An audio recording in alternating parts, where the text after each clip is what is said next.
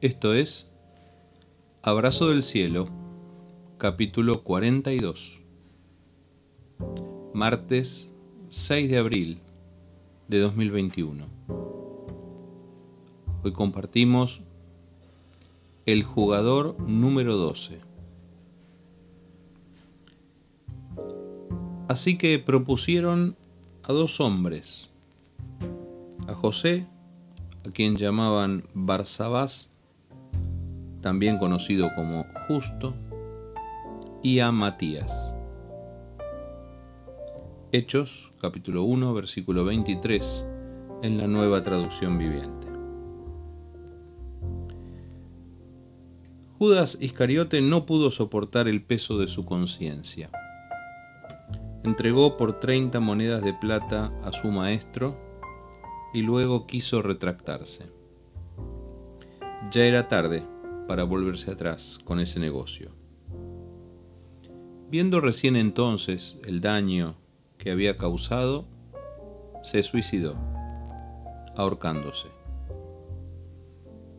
Cuando los once discípulos, ahora llamados apóstoles, vieron esto luego de la ascensión de Jesús a los cielos, decidieron reemplazar a Judas Iscariote. Con una interpretación muy particular del Antiguo Testamento, decidieron nombrar a otro en su lugar. Habían quedado once. Buscaban al jugador número doce.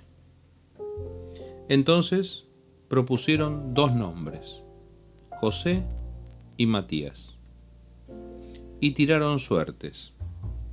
Hicieron Tatetí, Urim y Tumim o cara y seca.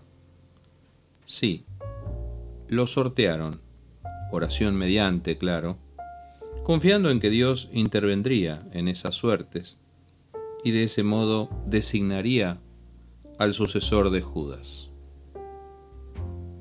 Viendo la continuación de la historia, parece modestamente que se equivocaron. De hecho, este sistema no se volvió a usar nunca más en el Nuevo Testamento. A veces no alcanza con nuestras mejores intenciones.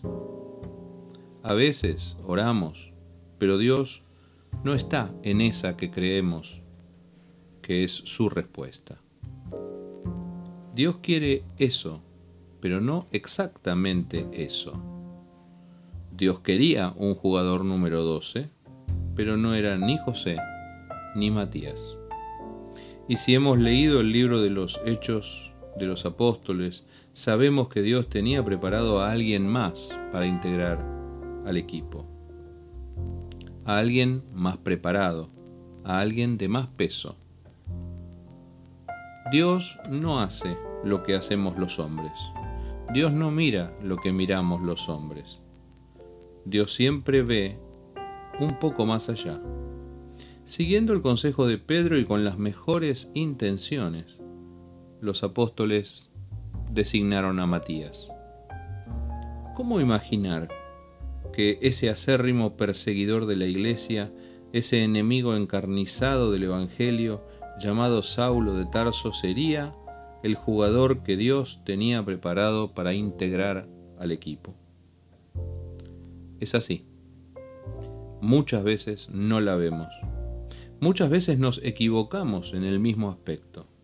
Miramos alrededor y decidimos entre lo que consideramos nuestros recursos.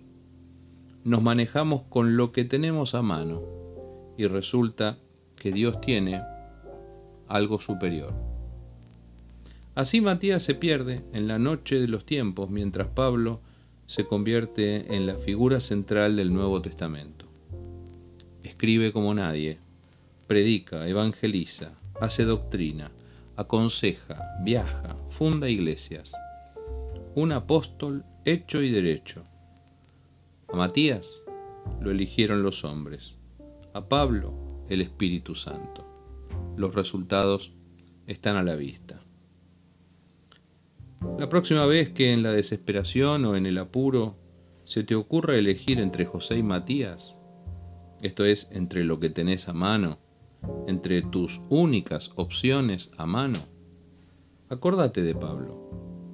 Tal vez puedas esperar un rato, ejercitar tu paciencia y dejar que Dios lo haga a su manera, que es la mejor manera. Deja que lo nuevo de Dios te sorprenda. Abrazo del cielo.